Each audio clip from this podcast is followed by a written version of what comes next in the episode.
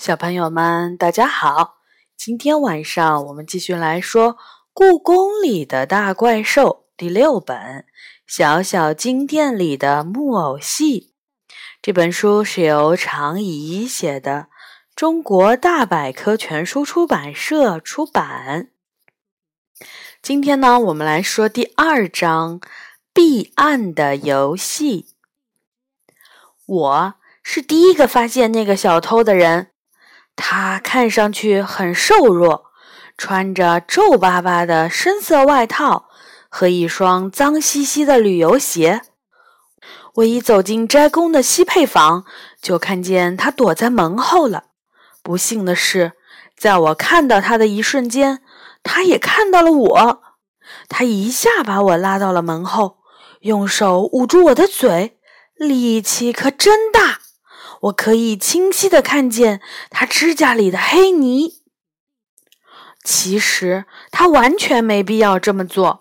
晚上八点钟的故宫，除了偶尔路过这里的保安，就算我扯着脖子喊，也不会有人听见。我用目光扫了一眼房间右边的屋顶，那里装着摄像头。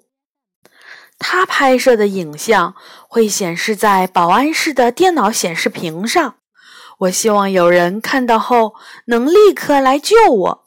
让我失望的是，摄像头的红灯已经灭了。这个有经验的小偷已经先一步毁坏了摄像头。我显然破坏了他的计划。从他看我的眼神中，我就知道他有多生气。他的黑色的双肩包瘪瘪的，应该还没有来得及偷东西，就被我撞上了。斋宫正在举办玉石展，他一定是冲着那些稀有的古代玉石来的。但我知道，现在不是担心文物的时候，我最应该担心的是自己的小命。你要是出声，就死定了。小偷凶巴巴地说：“我玩命的点头。”他沉默了一分钟，显然是在想怎么处置我。孩子，你出现的不是时候，我只能先把你打晕了。说着，他举起了一根黑乎乎的木棒。我浑身无力，什么都做不了，只能闭上眼睛，等着挨那一下。哐当！我一下子瘫坐在地上，脑袋一片空白。奇怪的是，我没感觉到任何疼痛。那么粗的棍子，那么大的声音，我应该疼得要命才对。可为什么不疼呢？我揉了揉脖子，不疼；拍拍脑袋，也不疼。小偷到底打到我哪里了呢？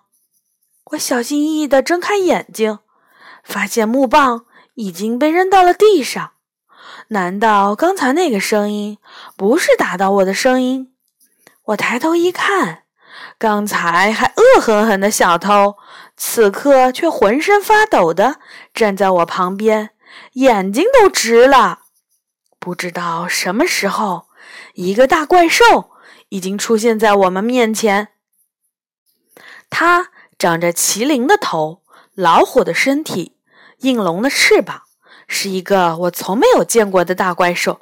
别别别过来！小偷被吓坏了，脸上的血色都消失了。你你是什么动物？老虎！他大声对怪兽吼着。大怪兽不紧不慢地走过来。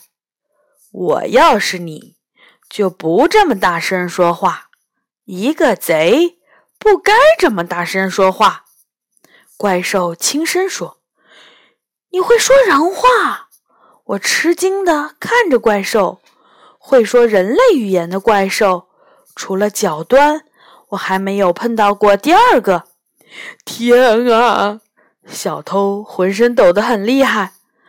妖怪，妖怪！怪兽没回答我的问题。妖怪，他摇摇头，对小偷说：“现在的贼都不认识我了。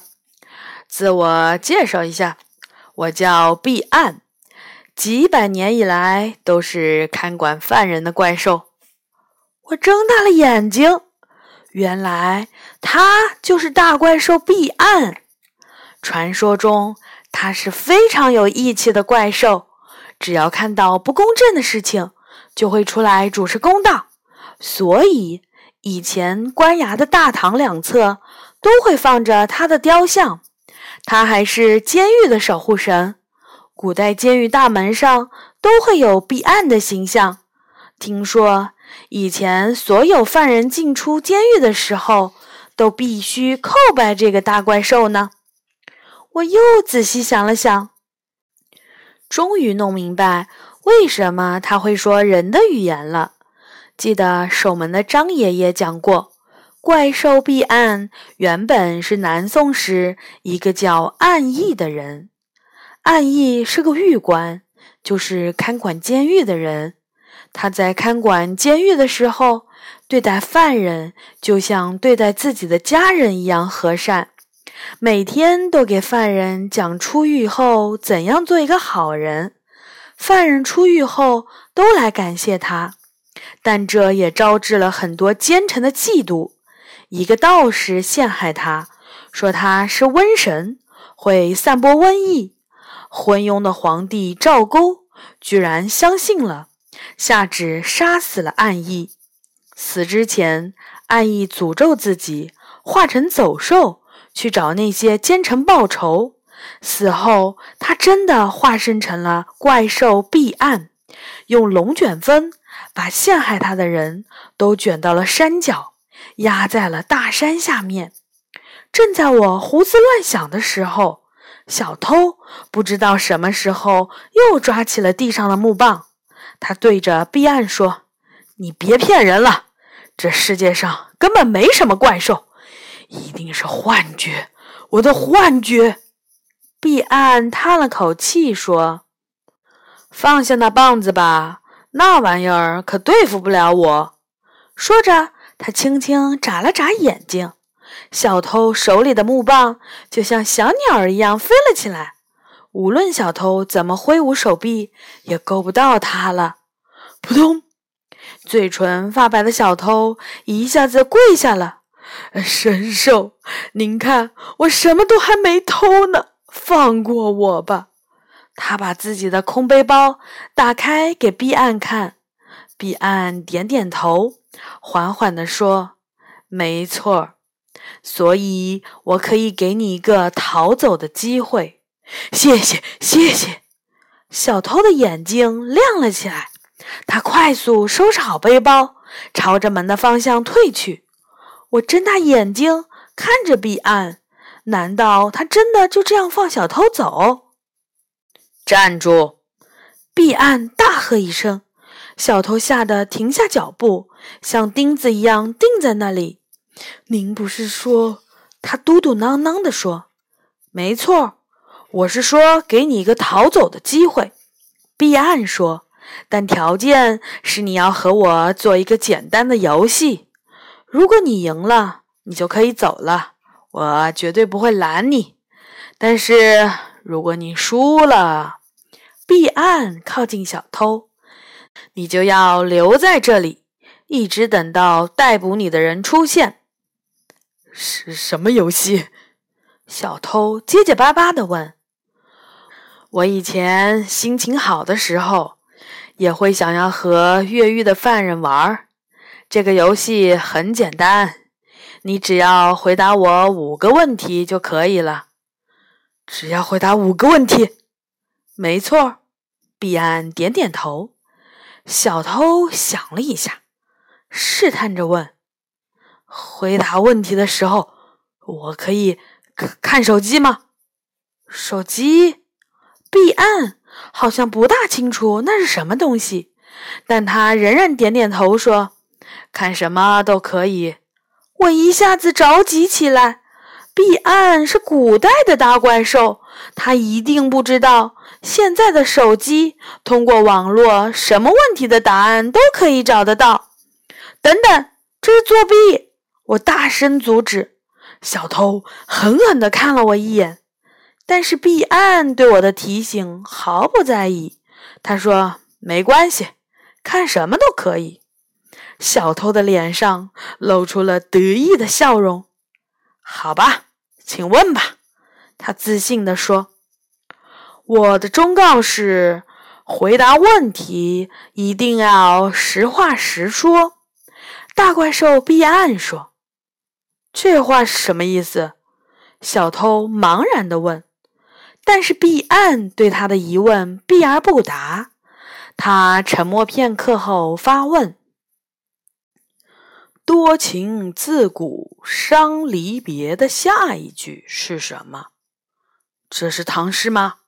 小偷问。我只问问题，不回答问题。毕岸说。小偷打开了手机搜索。很快就找到了答案，啊，是宋词。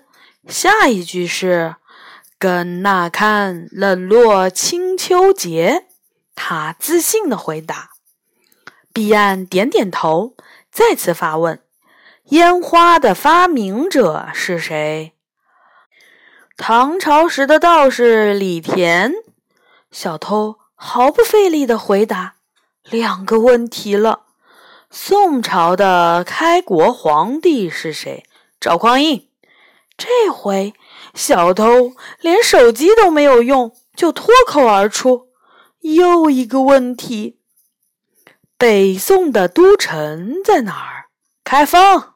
小偷轻松的回答：“只剩下最后一个问题了。”我急得直出汗。难道毕岸真的要将小偷放走吗？最后一个问题却把小偷问住了：“我为什么会出现在故宫里？”毕岸面带着微笑的看着小偷问：“小偷睁大了眼睛，这、这、这、这我怎么会知道？你那个东西，对对对，叫手机的东西，不是什么都知道吗？”彼岸提醒了他。小偷这回没有信心了，但他仍然拿起手机，迅速的搜索起来。你是看管监狱的怪兽，小偷小声的嘟囔着。突然，他眼睛一亮。对了，一定是天牢，皇宫里的天牢。你住在那里，对不对？彼岸笑了。难道小偷答对了？我更紧张了。小偷却是松了口气的样子。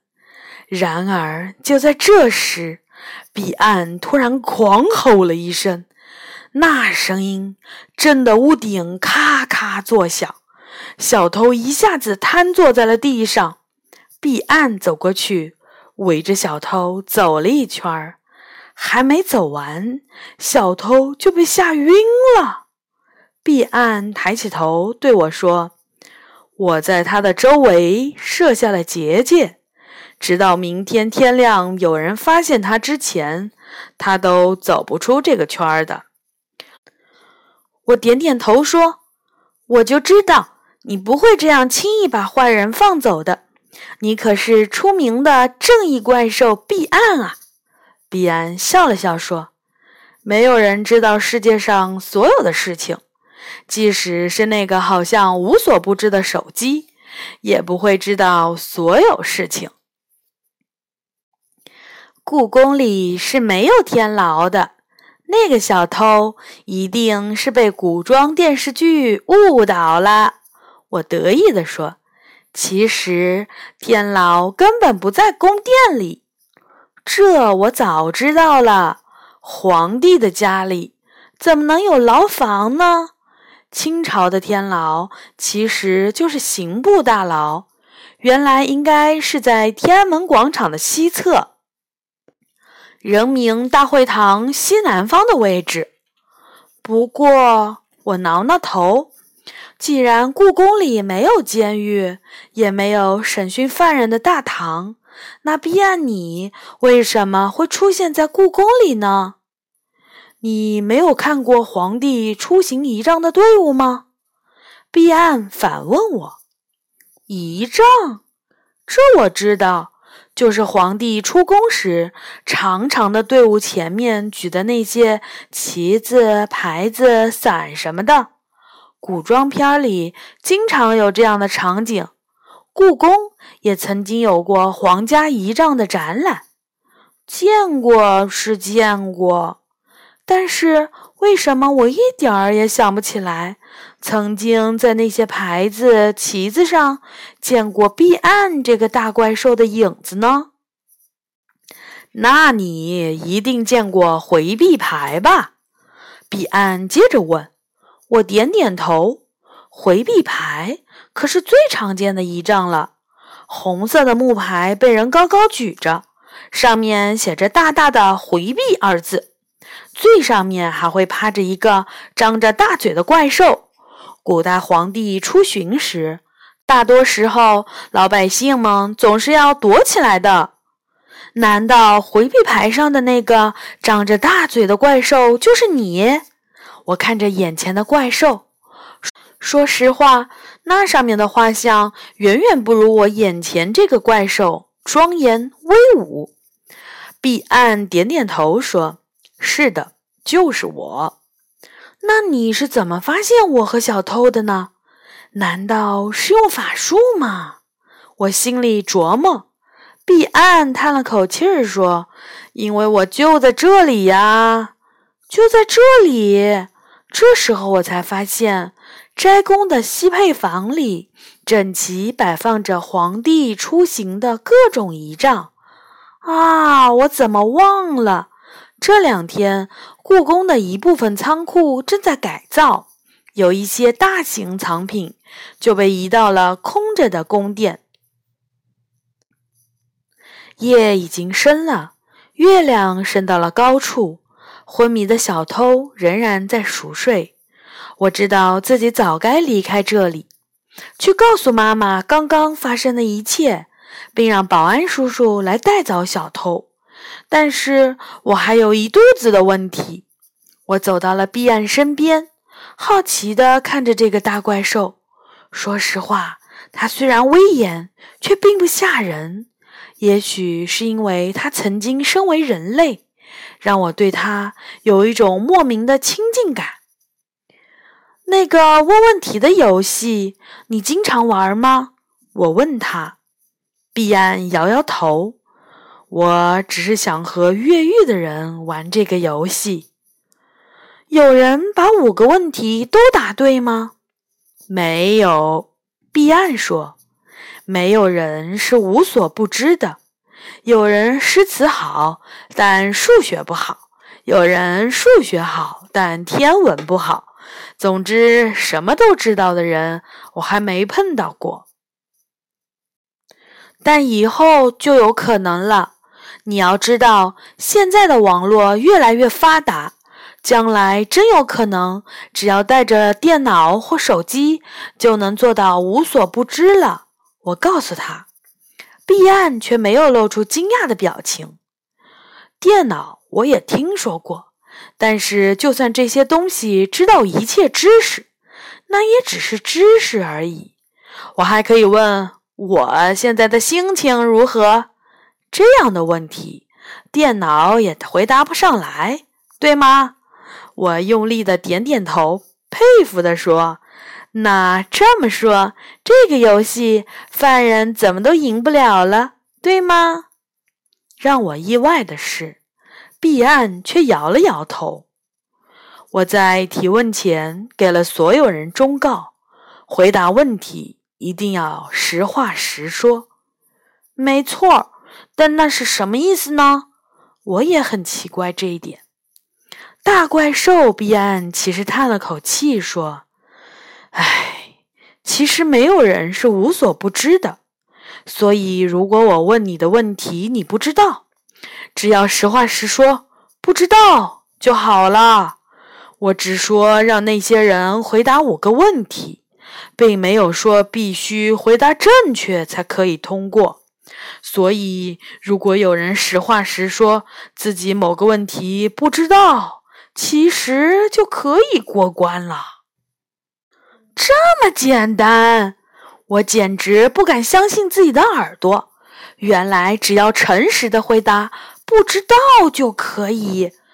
那有人说过不知道吗？彼岸摇摇头，从来没有过。哪怕真的答不出来，也会瞎说一个答案试试。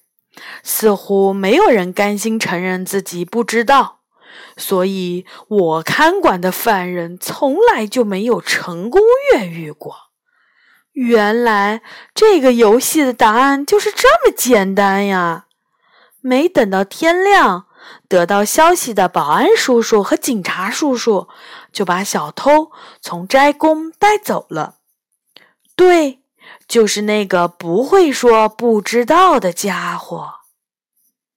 好的，小朋友们，这一章呢就说完了。下一次呢，我们来说第三章，井绳送的田螺。